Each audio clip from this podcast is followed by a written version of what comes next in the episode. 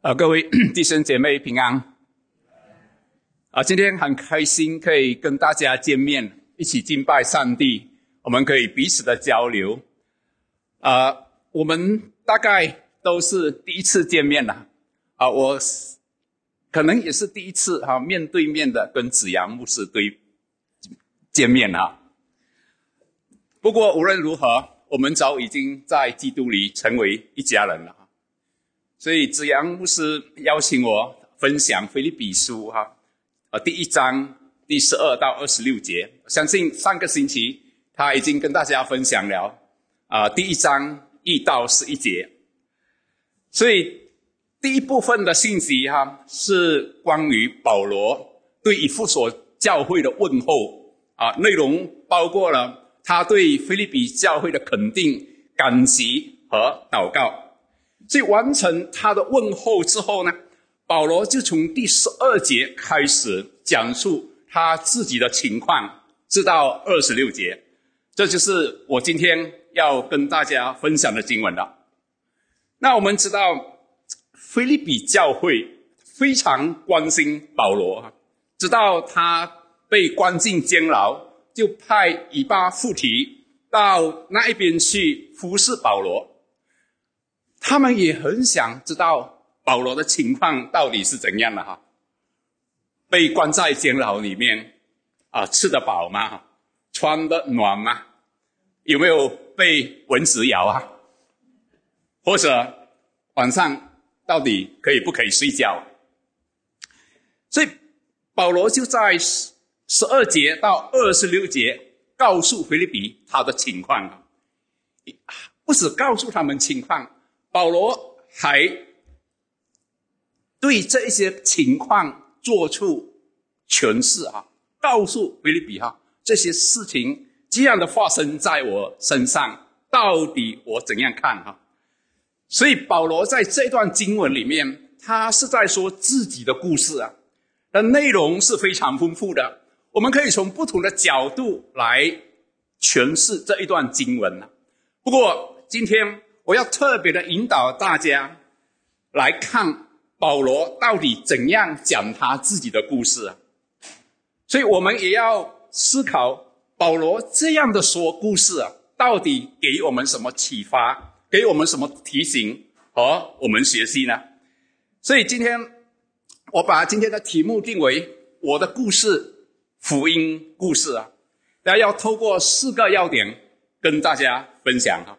第一就是困锁的故事啊，第二就是纷争的故事，第三就是生死的故事，最后喜乐的故事。那究竟保罗当时的处境如何呢？我们知道他坐监牢哈，被困锁，他面对不止这样，他还面对人事的问题。也面对生死的问题哈，所以他的人生好像通通都有问题，似乎是一个愁苦悲惨的故事。弟兄姐妹，你想一想，如果你被关进监牢哈，又有人在外面讲你的不是，你也不懂自己是否可以活着离开哈，你将会有怎样的心情呢？前面灰暗一片啊。意志消沉，自爱自怜，不想活了，对不对呀？这是保罗的处境哈，这是保罗的故事，但是他的心情可不一样啊。他说什么呢？他说他很喜乐，他很欢乐，而且还告诉菲利比的信徒哈，你们也要常常喜乐，好像不合常理，对不对呀？那我们就要来想哈，到底什么东西让保罗可以在如此消极的处境里面哈，仍然那么喜乐呢？到底什么让这样消极的故事可以变成喜乐的故事呢？那我们就来看第一点了，困锁的故事啊，困锁的故事。所以保罗一开始哈就直截了当的给了我们答案啊。他说什么呢？他说：“我愿意你们知道，我所遭遇的事，更是叫福音兴旺。我所遭遇的事，更是叫福音兴旺。这一句经文是非常重要的，我要你记下来哈，好不好？跟我讲一遍。我所遭遇的事，更是叫福音兴旺。简单的一句话，很清楚的交代了哈，他将要如何诠释他的遭遭遇哈，不论是过去、现在和未来的遭遇遭遇啊，所以很明显的，这个时候。保罗正遭受牢狱之灾哈。假如你小心的读这段经文的话，你会看到有一个句句子哈重复的出现了。这个句子是什么呢？我受的困锁，我受的困锁有没有？这三十四节哈。其实腓立比书第一章还有其他的两次也提到困锁，就是第七跟第十六节。我问你，他的情况好不好啊？不好，困锁，困锁啊，落难，落难，情况不妙。这样的情况看来是非常糟糕的，但是对保罗来说一点也不糟糕。为什么呢？因为这个困锁带来两种的福音果效哈，监狱里面的果效。和监狱外面的果效，那我们就来看监狱里面的果效是什么呢？啊，就是在监狱里面看守他的军人哈，和在监狱里面工作的人哈，现在明白这个人不是普通的囚犯哈，这个人不简单，这个人是为了传扬基督耶稣的缘故哈，被关进来哈，可以吗？所以解经家说，御营全军的人，全军哈，这里讲御御营全军哈，这些军人是谁呢？原来这些军人啊，都是精英部队来的，看守保罗的这一些守卫都是精英部队，他们是保卫皇帝的，所以是非常有见识啊，非常高级的。那你知道罗马军人？是怎样看守重要的囚犯吗？他们是跟犯人锁在一起的，所以不同的军人轮流的跟保罗困锁在一起。哈，你看到一只这这个字“困锁”出现哈，也就是跟保罗绑在一起。如果一次轮班哈，这个这个啊啊守卫哈。轮班一次是六个小小时哈，你想一想会发生什么事情？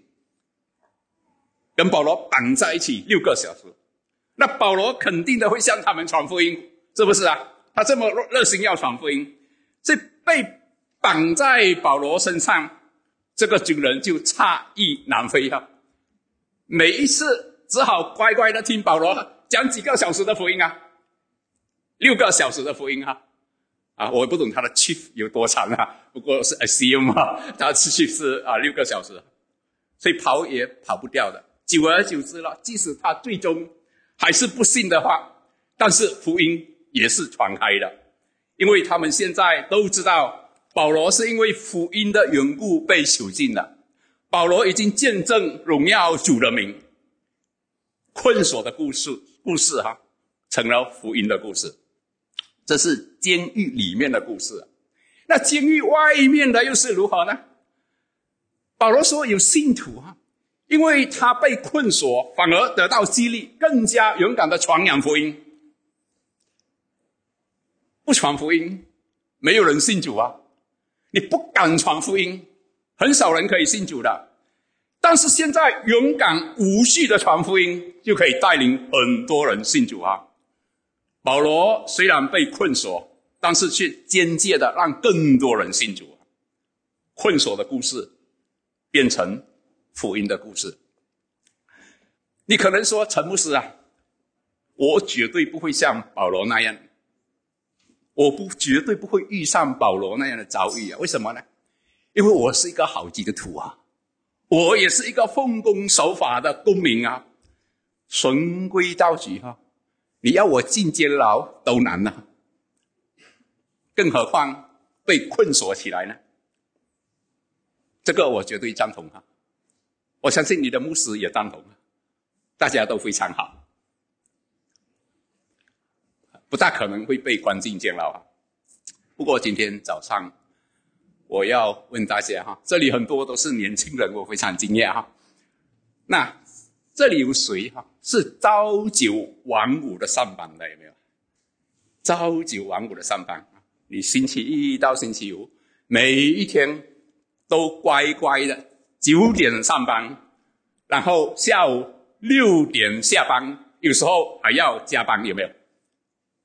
如果我约你早上早上十一点喝茶，你告诉我什么？我不能啊，为什么？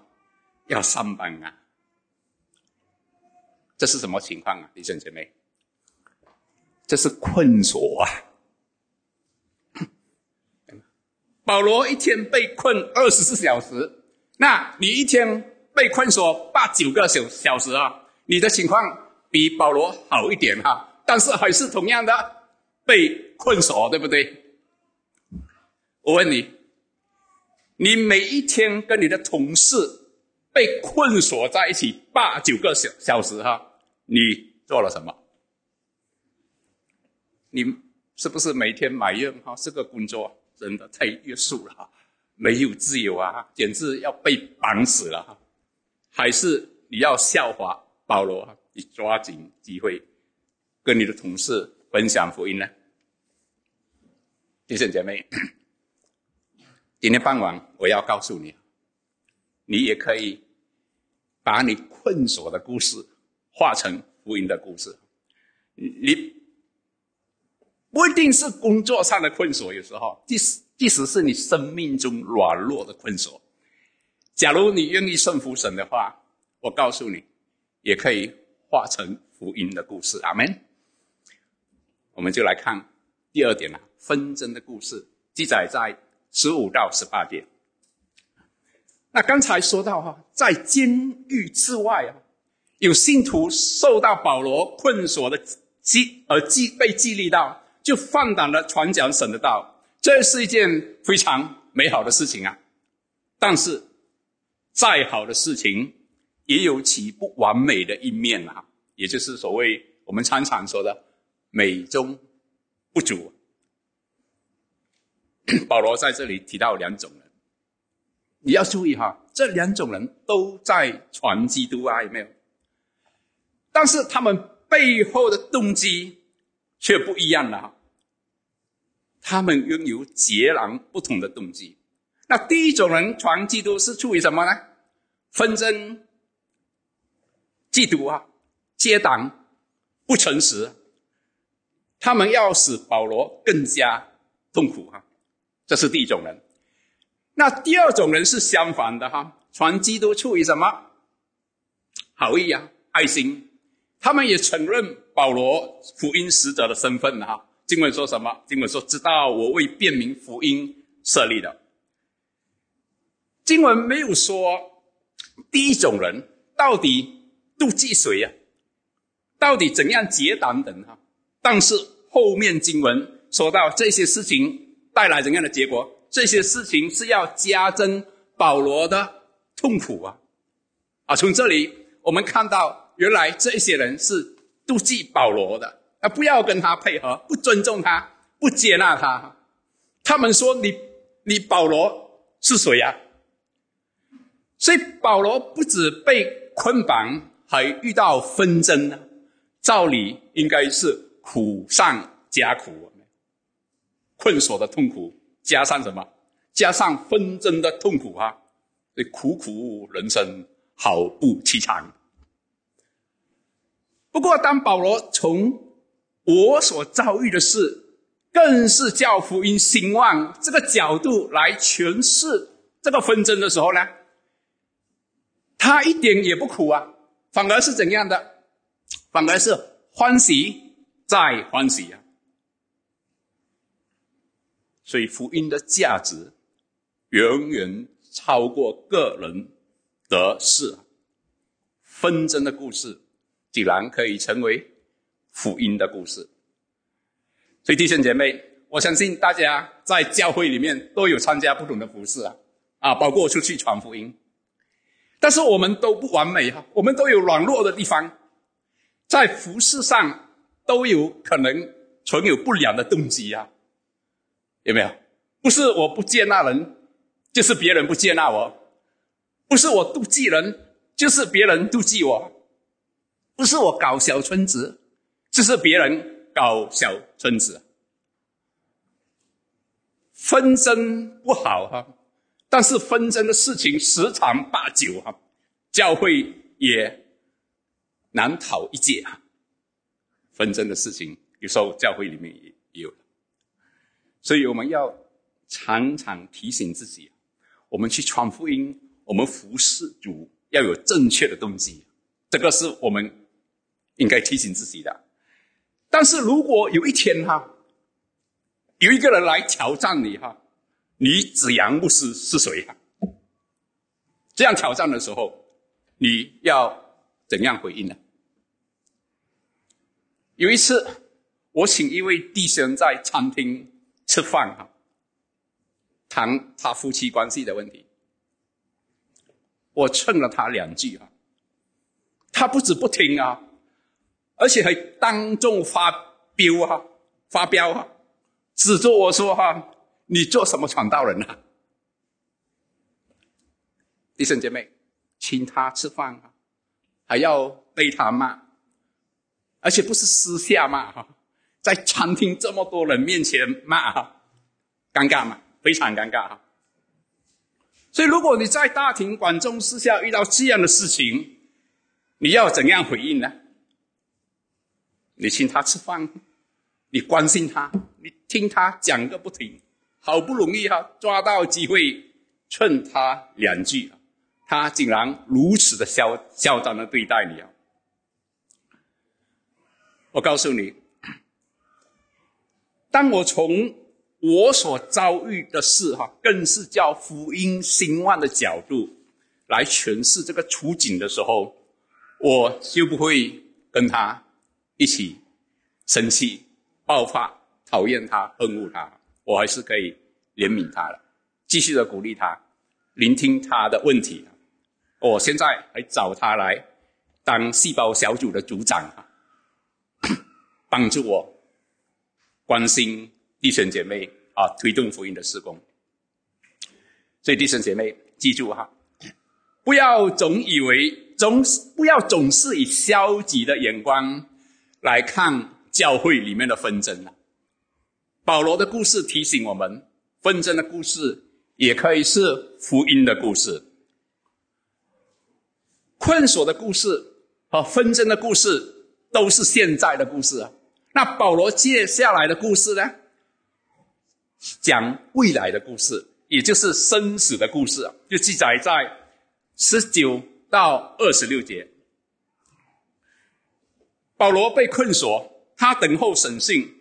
审讯的结果不是生就是死啊！这是他未来的故事，生死的故事。保罗透过我所遭遇的事，更是叫福音兴旺的角度哈，来诠释现在的故事啊。但是未来的故事，他怎样诠释呢？啊，未来的故事。他说：“因我活着就是基督，我死了就有益处。”哈，他用这个方式来诠释他未来的故事。所以你很记得哈，这个经文是非常重要的，一章二十一节啊。因我活着就是基督，我死了就有益处。我们一起来读过一遍好不好？因我活着就是基督，我死了就有益处。非常容易记的，为什么那么容易记的？啊，因为前面一个哈是十二节嘛，这个是特特了搬了一下哈，变成二十一节啊。所以你记住，一章十二节跟一章二十一节是非常重要的经文啊。弟兄姐妹，我问你，生好啊，还是死好啊？哪一个比较好？生活着好，生好，还死掉哈？死好呢，有没有想过啊？对保罗来说，哈，生死各有秋千千秋哈，生死各有千秋，活着就可以为基督做更多的工作哈。但是如果死了，就可以跟基督在一起啊，能够跟基督在一起，超级的美好。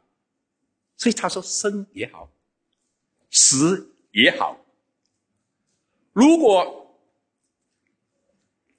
要他选择的话，他很难做出选择，所以他左右为难啊。他说什么？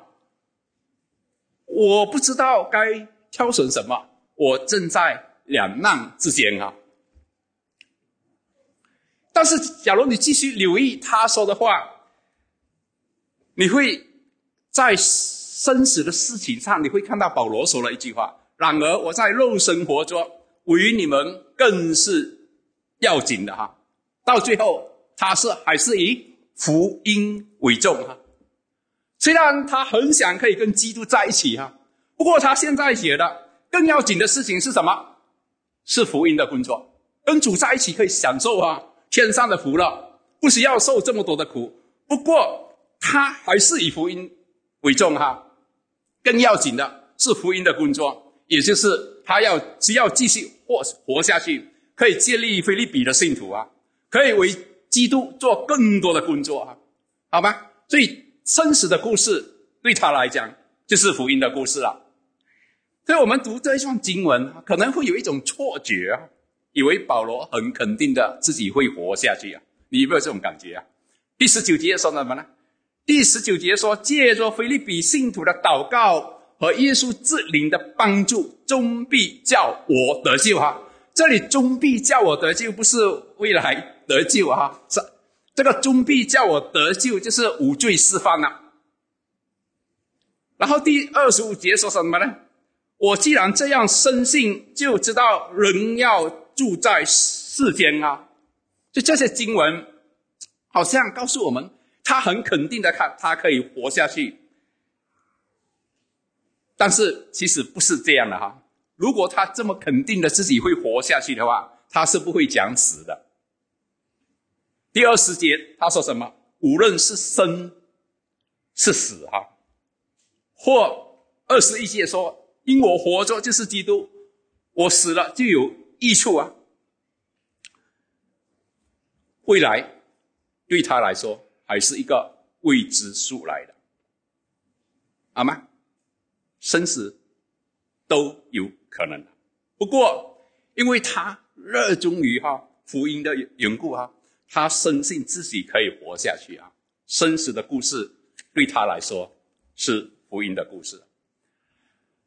我本来是工程啊软件开发的 programmer 哈，就是软件写写 program 的，那些软件给工程师使使啊使用的哈，土木工程师。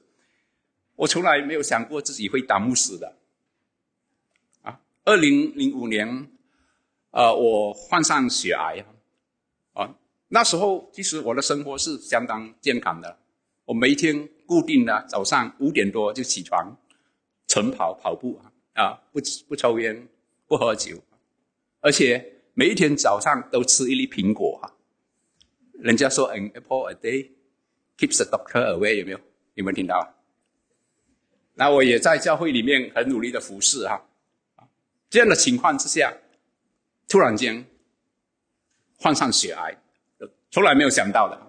那更糟糕的是什么呢？那时候我的太太怀孕六个月啊，上面还有三个幼小的孩子，所以我有四个孩子哈。那医生又说我的血癌是属于高风险的哈，很 bad risk 很高风险的，可以活五年的时间。只有二十五八千哈，机会了，可以活五年的机会，二十五八千，也就是说四个人当中只有一个人可以活超过五年。那我就介绍接接受这个化疗，不止接受化疗，还做了骨髓移植啊。总共在医院里面住了一百五十天了，九个月里面哈，进进出出医院一百五十天，那在医院里面看到很多生死离别的画面，自己也要面对生死啊，非常有压力，可能会死的。但是，假如真的死了，家人怎么办呢？这是我生死的故事哈。那之后就想到哈，死了就回天家，享受天上的福乐，而上帝也肯定的会看顾我的家人，就好像保罗所说是什么？我死了就有益处啊。这样的想法其实让我放松了很多啊，让我稳定了很多。然后之后。我又祷告上帝说：“上帝啊，求你让我活着哈，好让我可以做传道人，全时间的服侍你。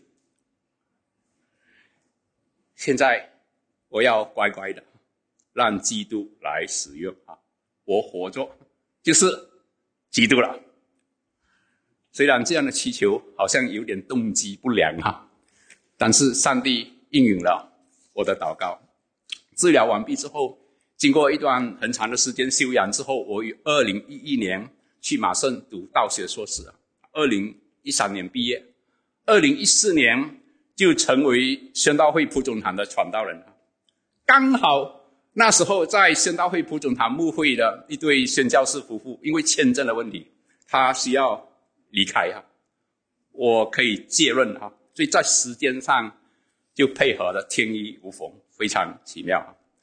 所以我现在所服侍的教会是啊西马宣道会啊普总堂啊这一间堂会是西马宣啊是西马第一间的宣道会啊在中间的那个，于一九九七年哈有一有一对香港派来的宣教士夫妇建立的啊，所以西马没有宣道会啊。教会它是要从零开始了。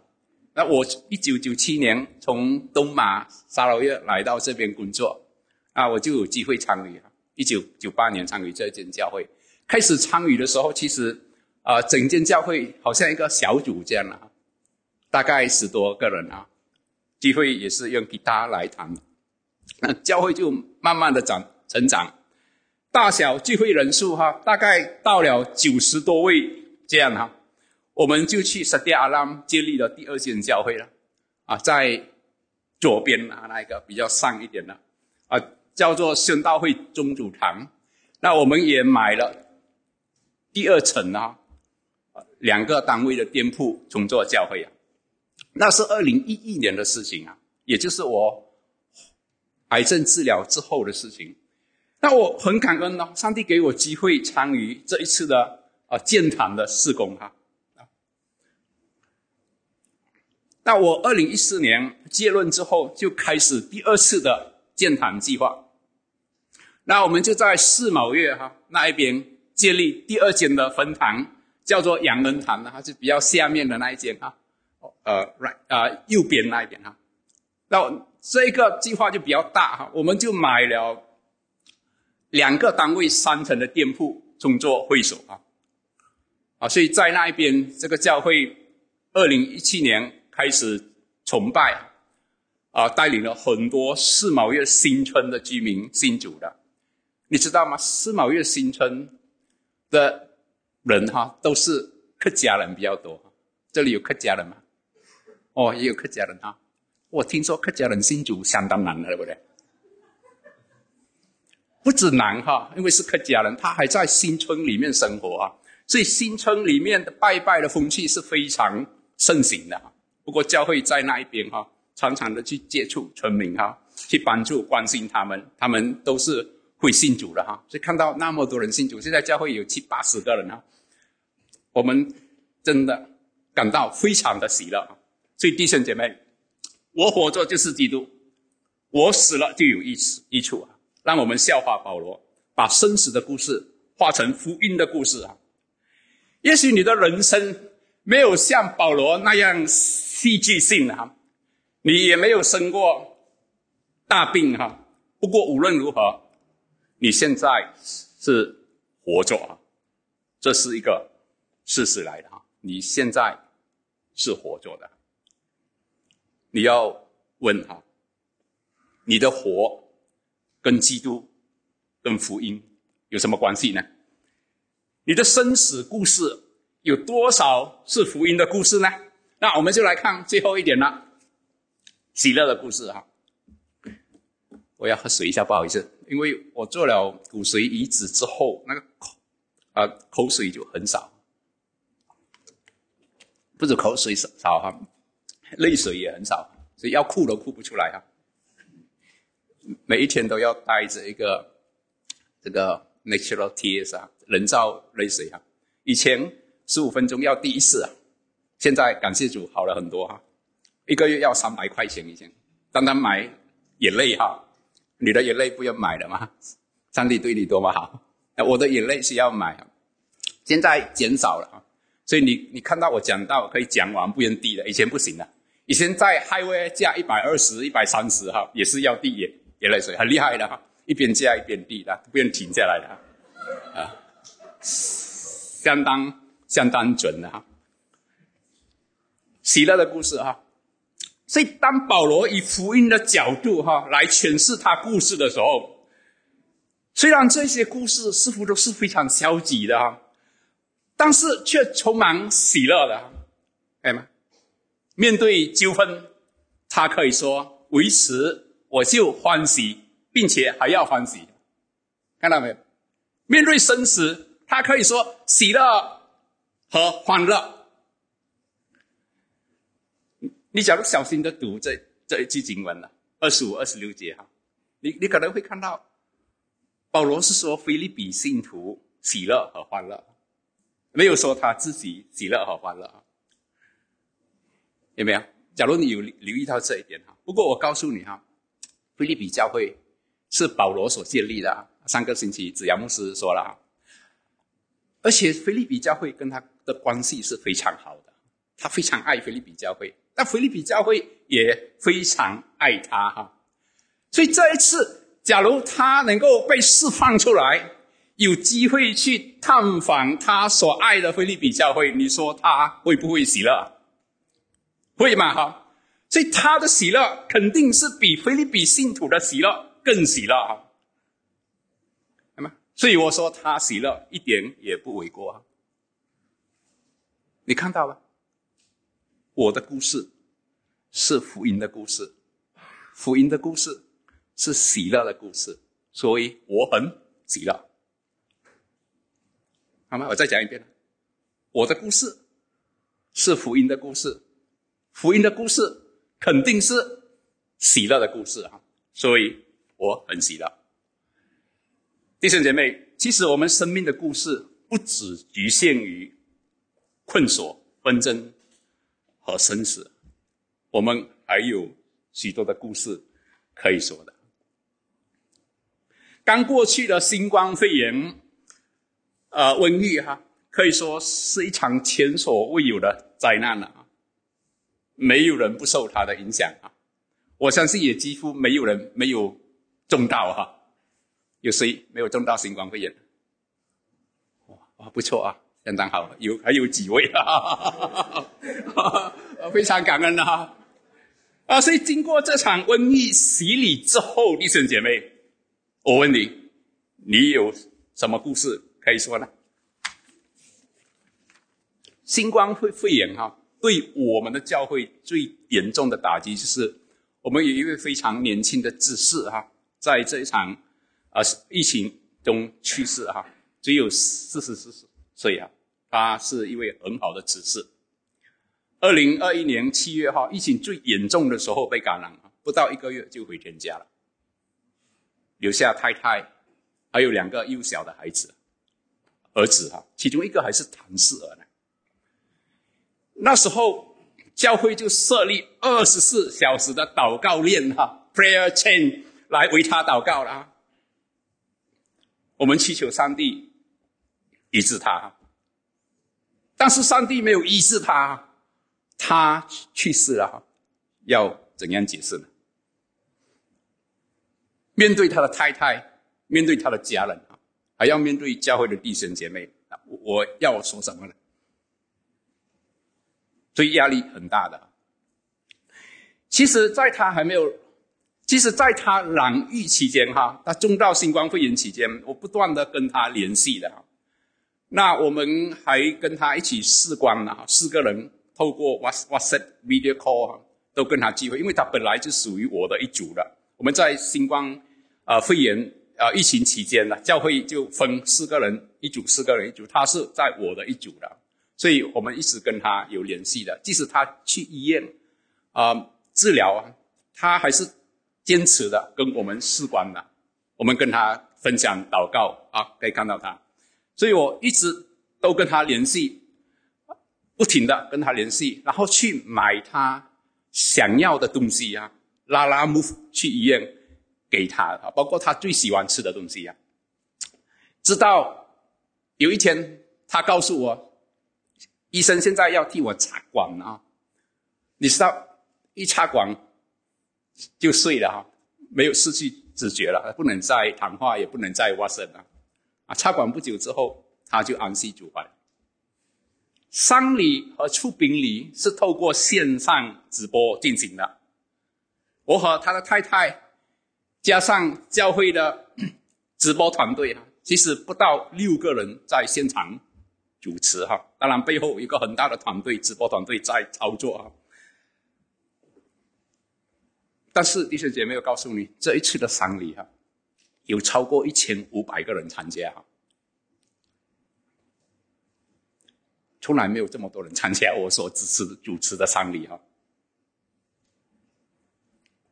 所以在丧礼里面哈，我们带出信徒在主里的盼望，让人看到哈，教会不停的在关心他，在扶持他哈。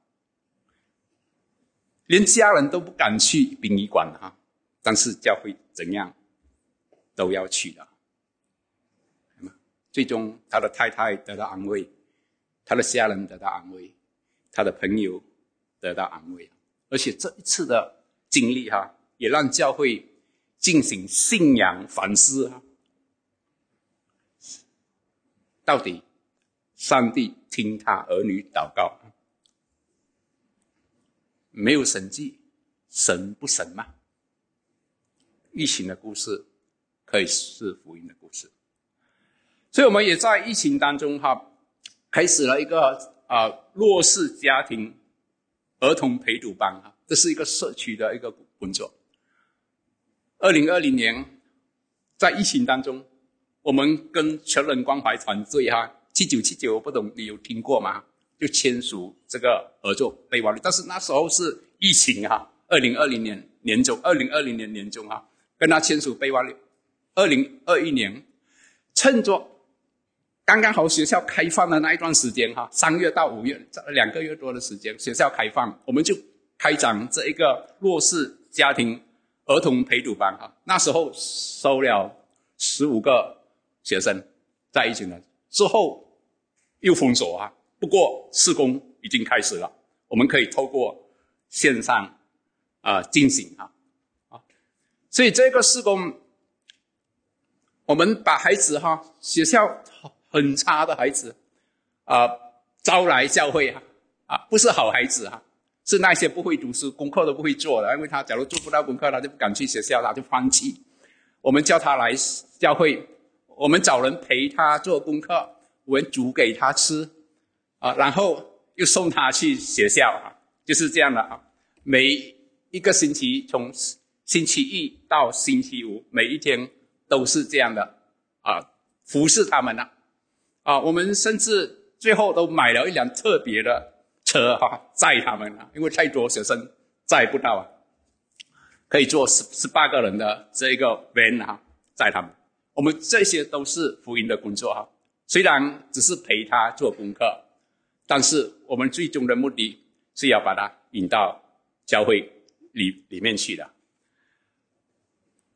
星期一到星期五在教会里面做功课啊，那星期六做什么呢？星期六叫他们再回来我们就开始这个快乐成长班哈。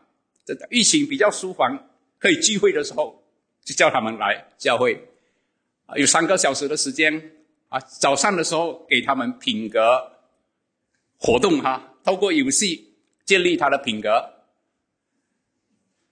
当然，这一个阶段我们就可以讲一些福音了，因为星期一到星期五不能讲太多福音，为什么？因为那个是社区的服务啊。啊，星期六可以讲一点福音，因为品格故事都是圣经的故事来的。然后带领他们唱诗歌，给他们学乐器哈，也给他们吃，然后教他们画画。